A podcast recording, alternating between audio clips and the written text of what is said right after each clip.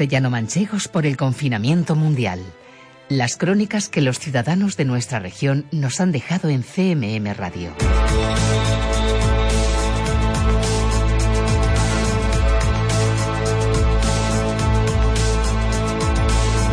Pues nuestra vuelta al mundo virtual nos lleva ahí a unos eh, de nuestros países vecinos, a Marruecos, donde tenemos a una ciudad realeña de Tomelloso. Ana Valentín reside en Tánger desde hace siete años. Ana, ¿qué tal? Buenos días. Buenos días. Bueno, ¿cómo termina una ciudad realeña viviendo al otro lado del estrecho? Uy, madre mía. al principio difícil, la verdad. Pero ya muy acostumbrada y contenta, sí. ¿Cómo te motivaste o cuál fue tu motivación para trasladarte allí?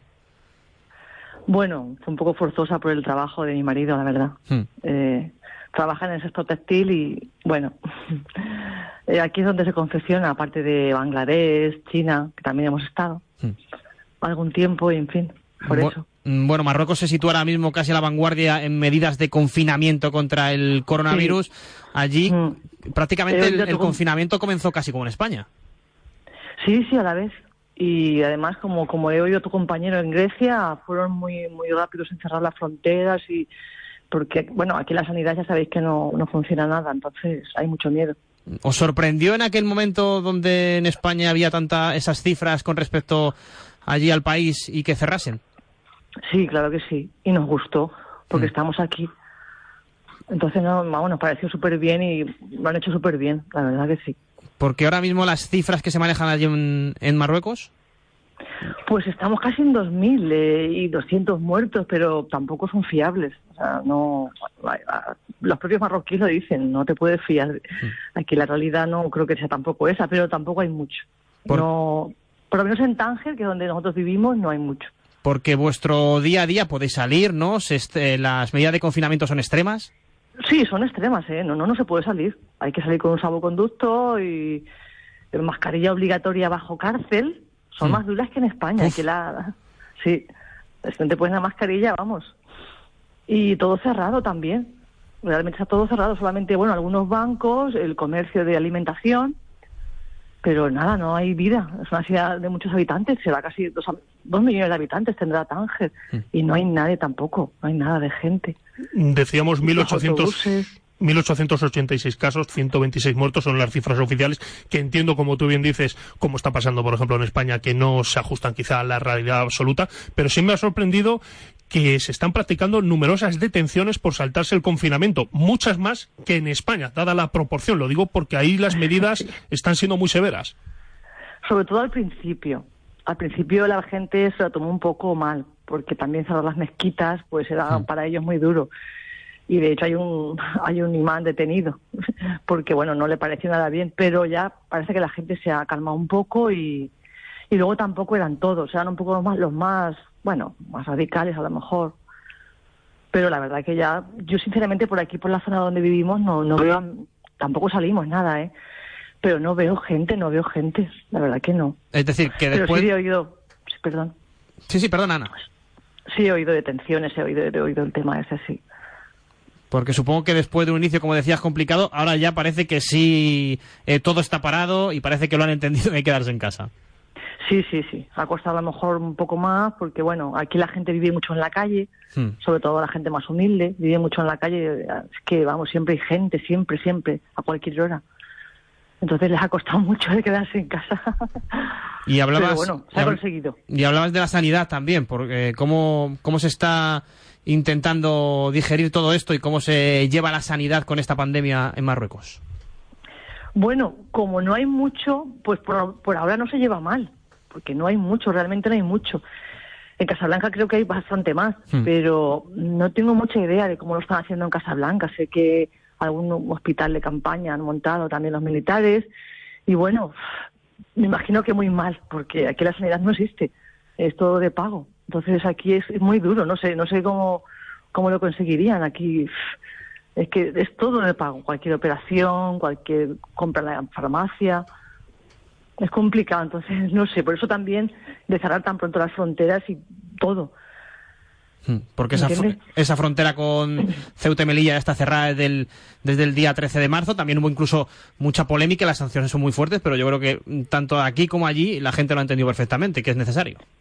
Sí, sí. Los ferries dejaron de funcionar, que la verdad se mueven muchísimo, y a Tánger llega también muchísimo turismo. Dejaron de funcionar los ferries, el avión, los trenes tampoco funcionan, el autobús urbano tampoco.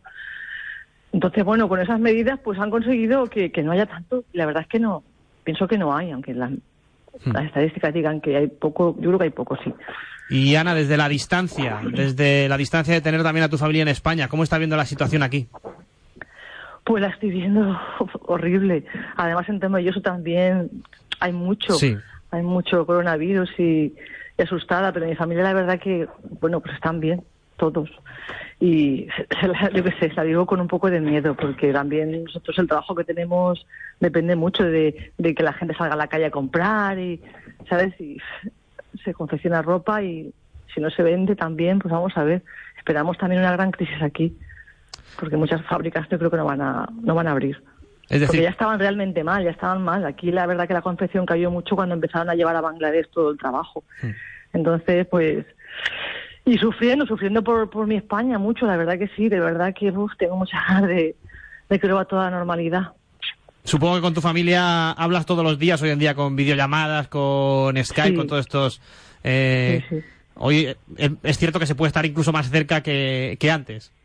Bueno, es una maravilla. Gracias a eso estoy, bueno, parece que estoy allí muchas veces. Hablamos mucho, sí. Pues eh, Ana Valentín, muchísimas gracias por atendernos. No, me gracias a vosotros. Un saludo. Y aquí estamos, cuando queréis venir. CMM Radio, la crónica de un confinamiento mundial contada por los castellano-manchegos. Hemos estado en los últimos días y semanas en Asia, en América, en Europa y en Oceanía. Nos faltaba el Medio Oriente. Nuestro destino hoy es Emiratos Árabes Unidos. Nueve millones y medio de habitantes, casi un 90% de ellos inmigrantes. El PIB per cápita le sitúa en el puesto 23, es decir, que tienen un buen nivel de vida. Allí reside y trabaja Óscar Zamora, que es especialista en tecnología de la información y trabaja, como decimos, para una empresa local de los Emiratos. Óscar, ¿qué tal? Buenos días. Hola, buenos días. ¿Cuánto tiempo llevas por allí? Bueno, pues vine el, mes de mayo del año pasado y bueno, eh, la situación ¿no? Eh, me ha pillado un poquito de, de susto porque, claro, no al final eh, no es cómodo vivir a tanta distancia. Claro. Y bueno, llevarlo a esta, ¿no? en esta situación, pues pues oye, te crea incertidumbre por la familia, los amigos y demás, ¿no? Lógico. Oye, ¿allí cómo está la situación? ¿Hay restricciones, hay aislamientos, hay confinamiento, hay recomendaciones, órdenes del gobierno? ¿Cómo está?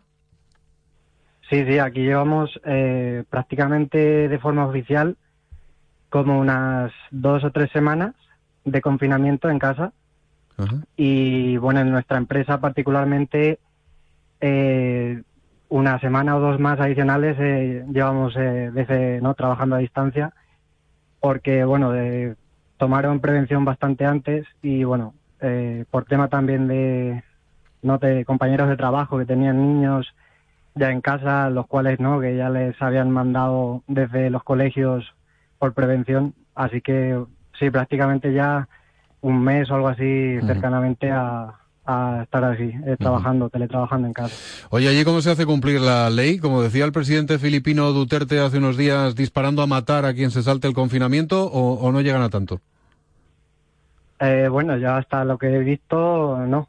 Es, una situación, digamos, normal, eh, ¿no? Donde quien cumple las normas eh, digamos, eh, no, no, se le, o, o, digamos, quien no las cumple, digamos, tampoco se le penaliza de una forma, ¿no? Como se suele decir en las noticias o de lo que se habla de Oriente Medio, ¿no? Porque al final este país es un país mucho más abierto de los que, de lo que los rodean.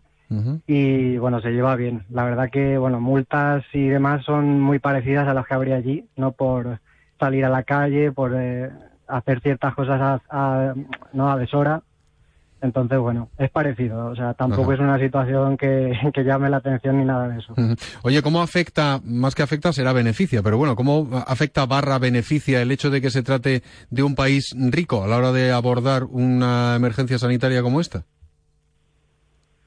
Pues bueno, la, noto eh, personalmente no en que, por ejemplo, la, vigilancia policial, el tema de los tratamientos médicos y demás es bastante amplio porque con el hecho este del virus han, han hecho mucho hincapié en, las, en el acopio de material, ¿no? Entonces, bueno, han comprado muchísimos test de estos para hacerle a la gente, ¿no? De forma masiva. Sí. Y bueno, no sé si eh, estáis al tanto, pero hay una noticia, ¿no? De que en Corea del Sur había una especie como de, eh, ¿no? Que tú ibas con tu coche y pasabas por una especie de puesto y te hacían directamente ahí el test. Sí. Sin tener que ir a un hospital y demás. Pues aquí es parecido también. Ajá. Iba a decir, no ha avanzado allí mucho la epidemia, tampoco en los países eh, del entorno, aunque es, es, cierto que justo al otro lado del Golfo Pérsico tenéis a Irán, donde el coronavirus sí que ha dejado un rastro muy notable. Ahí no se espera que repunte tanto, ¿verdad? Eh, bueno, aquí las medidas las han tomado bastante drásticas, sí. Mm. Eh, todos los vuelos y demás los han cortado radicalmente, excepto los de carga, creo que han sido. Pero los de pasajeros, como hay tantos, tantos vuelos desde Asia, pues las medidas que han tomado han sido esas, bastante eh, no duras en cuanto a intercambio de personas y tal. Oye, y otra cosa que le pregunto a, todo aquel castellano manchego con el que estoy teniendo la enorme suerte de hablar mm, estos eh, días. Tanto ahora como hace cuatro meses, Oscar, si tú te pones malo, ¿cómo funciona la sanidad? Eh, ¿A dónde tienes que ir? ¿Es un ¿Hay centros públicos? ¿Tenéis contratados según las empresas o particulares seguros privados? ¿Cómo funciona el ámbito sanitario? Sí, aquí funciona de forma privada la empresa te, te, digamos, te cubre las emergencias médicas y según, digamos, tu grado, tu rango en, el, en la empresa, pues tienes una cobertura u otra. Eh, sí es verdad que en mi caso eh, la empresa nuestra nos hace una cobertura bastante, bastante buena. Entonces no me quejo porque en ese sentido, no, si tuviese algún problema eh, grave por operación, por o en este caso el virus o alguna nueva complicación seria, pues yo creo que el, no, el seguro se haría cargo de todo ello. Pero sí es verdad que la sanidad pública, pública como la tenemos en España, no, no es así. Ajá. Bueno, pues nada, Óscar, encantados de pulsar cómo está la cosa por allí, por Abu Dhabi, por los Emiratos Árabes Unidos. ¿Cuándo tienes previsto volver a Tarazona? Pues bueno, en principio tenía previsto ir en Semana Santa, eh, no estas fechas, y bueno, pues hace un mes eh, prácticamente iba a sacar el vuelo y demás, pero viendo cómo se avanzaban los acontecimientos y demás, pues eh, no, ya directamente lo, lo, no, lo renegué yo y ya me lo me obligaron a hacerlo desde la empresa y desde, desde las aerolíneas, ¿no? Entonces, así que bueno, seguramente ya en verano, si la cosa se tranquiliza o no, en agosto y demás. Pero bueno, eh, quién sabe, ¿no? Porque estas situaciones eh, no, se, no se controlan así, así como así. Es impredecible, es impredecible. Bueno, Óscar Zamora, de Tarazona de la Mancha, de la provincia de Albacete, especialista en tecnología de la información y trabajando en los Emiratos Árabes eh, Unidos. Por cierto, no te he preguntado, ¿cuál es tu tarea allí en tu empresa? Pues soy, digamos, eh, programador de, de una tecnología que se llama ahora, que es novedosa, Big Data y Business Intelligence y bueno, simplemente sobre el análisis de los datos de las empresas, sobre todo de las grandes empresas que, que no que gestionan tantos tantos datos que necesitas hacerle una analítica para, para que ellos puedan, digamos, de una forma rápida eh, tomar decisiones, no en base a los datos y tal. Entonces nosotros le damos las herramientas, las visualizaciones y las cosas que a ellos les hacen más fácil el tomar esas decisiones.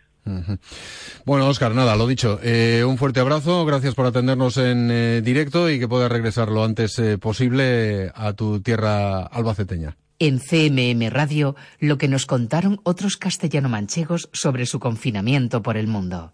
Viajamos a ambos sitios de la mano de un mismo apellido, el apellido Torrejón. Ismael está en Suiza, cerca de Lausana, y su hermana Silvia está en Lisboa. Y ambos son toledanos, de Sonseca. Silvia, ¿qué tal? Buenos días. Hola, buenos días, muy bien. Bueno, Ismael, ¿cómo estás? Buenos días. Hola, todo bien por aquí, por Suiza, por el momento todo bien. Muy bien. Silvia, ¿cuánto tiempo llevas en Lisboa? ¿Qué haces allí? Llevo cuatro meses, llegué aquí en diciembre y estoy aquí ahora trabajando de teleoperadora para una compañía de teléfono. Teleoperadora, pero estudiaste periodismo, periodismo en Cuenca, ¿no? Sí, sí, sí, con, con Diego. Ajá, ah, muy bien, muy bien, con nuestro compañero Diego Díaz, que acaba de informarnos efectivamente de la situación de coronavirus en el mundo.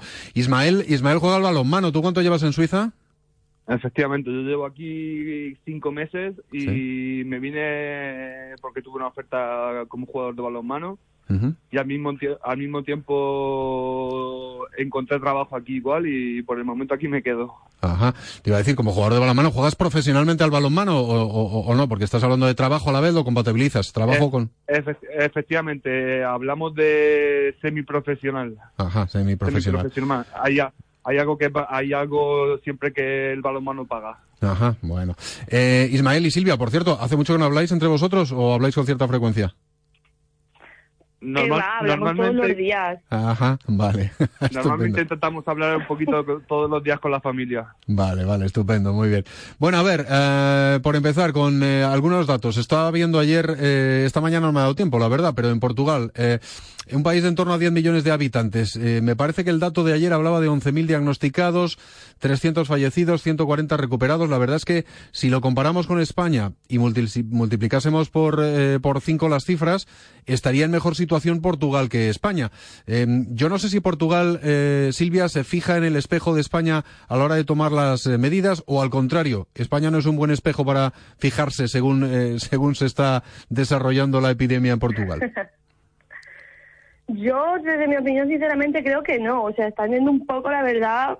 O sea, estáis viendo que los demás países han cometido errores jolín, poner las medidas antes de tiempo. Yo mm. creo que siguen yendo por detrás igualmente. Aunque aquí yo sí que he notado, por ejemplo, cuando yo estaba trabajando todavía en la oficina, que la gente misma puso las, medidas antes que el propio gobierno. Claro. Ah, por cierto, has dicho cuando estabas trabajando, ahora estás o en ERTE, que yo no sé cómo se llamará allí, o teletrabajando, o cómo. Estoy teletrabajando desde casa, llevamos una semana. Ajá, vale, vale. Y por eso te digo que aquí vamos un poco más tarde. Pero bueno. Oye, Ismael, ¿y en el caso de Suiza hay confinamientos, hay restricciones, se permite hacer eh, deporte, salen los niños a la calle, no lo sé? Sí que es verdad que el Consejo, el Consejo Federal anunció en su día que no había un confinamiento exacto, sino que la gente es tan respetuosa aquí que desde el primer minuto uno la gente se quedó en sus casas, se encerró en sus casas, no se movió para nada, absolutamente para nada. Sí que es verdad que este, este tiempo atrás llevamos, eh, hay mucha gente que sale, mucha gente que entra, mucha gente que hace deporte, pero sí que es verdad que confinamiento exacto no hay. Luego la gente, la gente sí que es verdad que trabaja desde sus casas, la mayoría de la, de la gente que, que puede intenta trabajar desde sus casas pero sí que es verdad que la gente que trabaja en la construcción, en el tema de, de, eh, hacer casas, sí que es verdad que eso, esa gente está, está expuesta, está expuesta al virus. Ajá. Bueno, eso en eh, Suiza, que evidentemente yo creo que el eh, comportamiento, la sociología de un país eh, centroeuropeo es distinto a la de un país del arco mediterráneo, aunque Portugal no esté bañada por el Mediterráneo, sino por el Atlántico. Pero en todo caso, Silvia, mm, ¿cómo ves al portugués? ¿Cómo llevan los paisanos las medidas de restricción, de confinamiento? ¿Las cumplen? ¿Las cumplen convencidos? ¿Las cumplen a regañadientes? Mm, yo creo que a regañadientes, la verdad, porque el viernes, el, pasado viernes fue cuando oficialmente nos pusieron la medida de que no podíamos salir a la calle. Y yo, de hecho, ayer estuve, o sea, fue la primera vez que volví a coger el metro desde hace una semana y media. Y yo dije, madre mía, o sea, no había salido de mi casa y dije, pero si la gente se lo está tomando como si no fuera nada, digo, si esto está lleno de gente. Y decía, no puede ser, digo, lleno, todo lleno. O sea, estuvimos en un en un centro comercial comprando un teléfono móvil que se le había roto a una compañera mía y estaba lleno de gente por todos lados. Yo decía, yo creo que la gente no se lo está tomando tan en serio. Bueno. No sé, eh, y de hecho también creo que están haciendo las mismas tonterías que hicieron allí en España. O sea, el otro día vimos por el balcón de mi casa una señora con una cabra. El mismo día que pusieron la medida de no salir. Y decía, madre mía, de verdad. Tendrá que orearse esa cabra también, mujer. Eh, Ismael, eh, por cierto, eh, ¿cómo funciona la sanidad en Suiza? Entiendo que no, no sé si hay una sanidad pública y universal, como es el caso de España. Efectivamente, la sanidad es, es privada. Sí que es verdad que todos los hospitales han pasado de pasar de privado a público. Y, sí que es verdad que, por ejemplo, yo que, que intento comprar mascarillas, intento comprar, hay falta mucho de eso, falta mascarillas, falta líquidos, bajas a la, a la farmacia, no encuentras, no, no tienes, tienes que eh, tienes que rogar mucho, hay que rogar mucho para encontrar esas cosas. Pero bueno, yo confío, confío que hay que dar mucha más importancia, sinceramente, a la sanidad que a otras cosas. Hoy en día los gobiernos, eh, por suerte o por desgracia, ayudan muy, muy, muy, muy poco al tema de la sanidad. Y siempre están con recortes, siempre están con tal, siempre están con...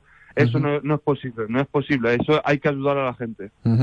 Entiendo, hombre, no sé si le habrá dado tiempo, pero en Portugal con un gobierno de izquierdas como el que hay ahora mismo, eh, la sanidad no sé de dónde viene, efectivamente, en los últimos, yo que sé, 10, 15, 20 años, pero ahora mismo entiendo que al menos el discurso no sé si se compadecerá con la realidad, eh, hablará de, de, fortalecer una sanidad pública y universal, ¿no, Silvia? El tema de la sanidad aquí es complicado, la verdad, porque es una estructura que está hecha fatal aquí. Porque yo tengo compañeros, por ejemplo, que han tenido que ir al hospital antes de que pasara esto y han esperado colas de hasta seis horas solo para que les atendieran. Entonces yo cruzo los dedos aquí un poco para que no me pase nada y no tenga que ir al médico. Ya me puedo estar muriendo, que yo creo que me cojo un coche y me voy a Badajoz, que es lo más cercano que hay. Pero sí, o sea, se deberían de plantear la idea de, hacer algo con la sanidad y mejorarlo. Bueno, pues eh, nada, gracias a Silvia, Ismael, la familia o los hermanos eh, Torrejón de Sonseca por acercarnos la realidad de Portugal y la realidad de Suiza a este informativo en Castilla-La Mancha. ¿Y cuándo os veis en Sonseca, en cuanto lo permitan las restricciones? Efectivamente, en uh, cuanto pues permita las restricciones, en cuanto permita las restricciones, intentaremos ver a la familia porque sí que es verdad que en esta, en estos momentos tan complicados sí que sí que es verdad que se echa de menos. Silvia. Yo ya, yo ya tenía un vuelo, pero me lo cancelaron, así que no sé cuándo podré volver a ir. Bueno, tú tienes una ventaja. En cuanto pueda. Tú tienes una ventaja que en un momento dado en coche, en cinco horitas te podrías plantar aquí, ¿no? Sí, bueno, la paradoja es que hay que cruzar la, frontera andando, que no te cruzas el taxi, ni el coche, ni nada. Como ya hizo una compañera de trabajo. Los castellano-manchegos en confinamiento. En CMM Radio, la crónica ciudadana que nos han contado desde otros países. Desde hace dos años trabaja como encargado eh, comercial y de marketing. Eh, Jaime, ¿qué tal? Buenos días. Hola, ¿qué tal? Buenos días. Buenas noches aquí en Sinaloa. Muy bien. Allí el confinamiento, Jaime, empezó ya hace algunas semanas, pese a que en unos pocos días es cierto que el presidente López Obrador pasó de hablar de constipadillo y de invitar a salir a casi todo, a cenar, al teatro, al cine, a confinar prácticamente todo el país, ¿no?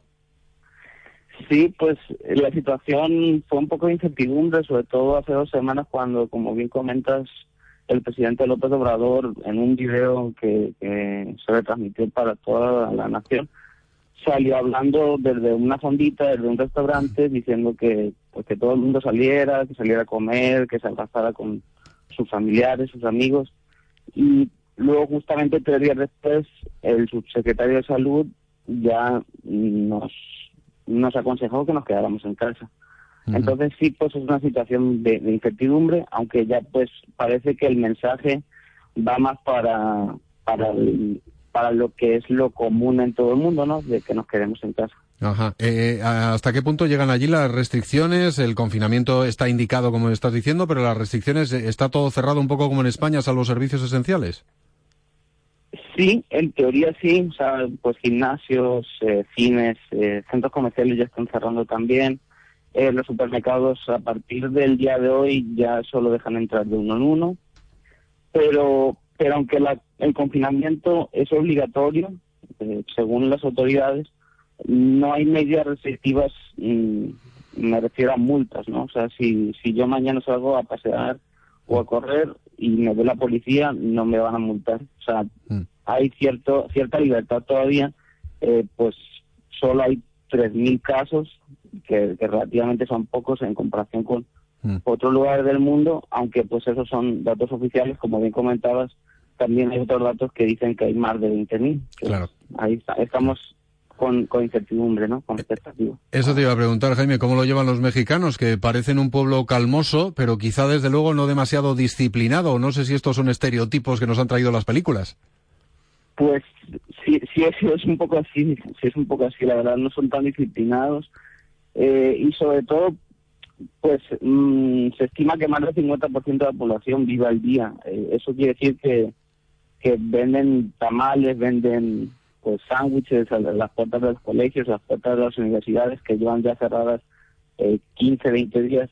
Y, y eso lo que hace es que, aunque les obliguen a quedarse en su casa, esa gente tiene que salir, o sea, realmente es gente que no tiene ahorros, que vive con lo que ganan de día al día y, ya. Mm. Entonces, pues, pues aunque ellos quieran quedarse en su casa, pues realmente no pueden, ¿no? Claro.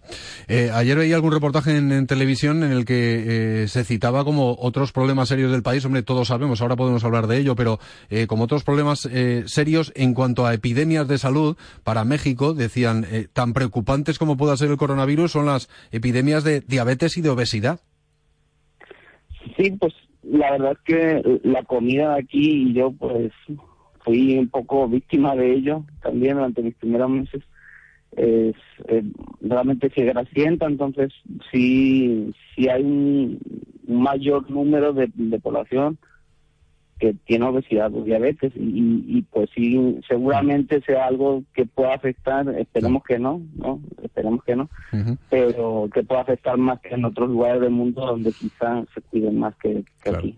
Y luego un problema de violencia. Un país buscaba ayer el dato con 35.000 homicidios en 2019 lo que no sé es si Jaime se percibe algún cambio en ese en esa violencia desde que se ha iniciado esta crisis una violencia tan sangrante en algunos estados especialmente. Eh, no sé si ha notado eh, un bajón en esa, en esa violencia?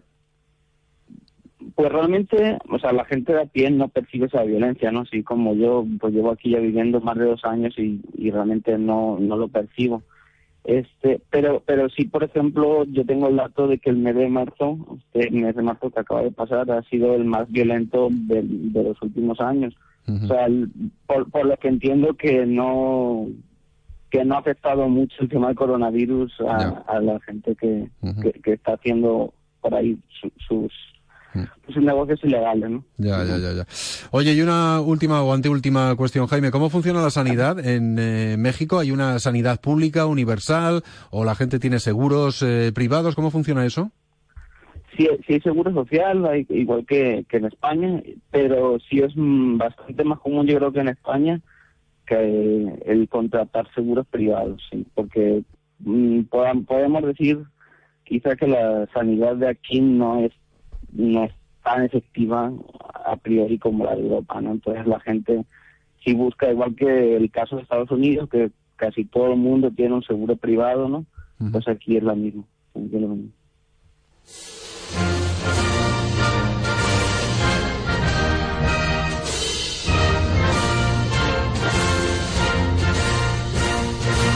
Sinaloa, la patria te llama.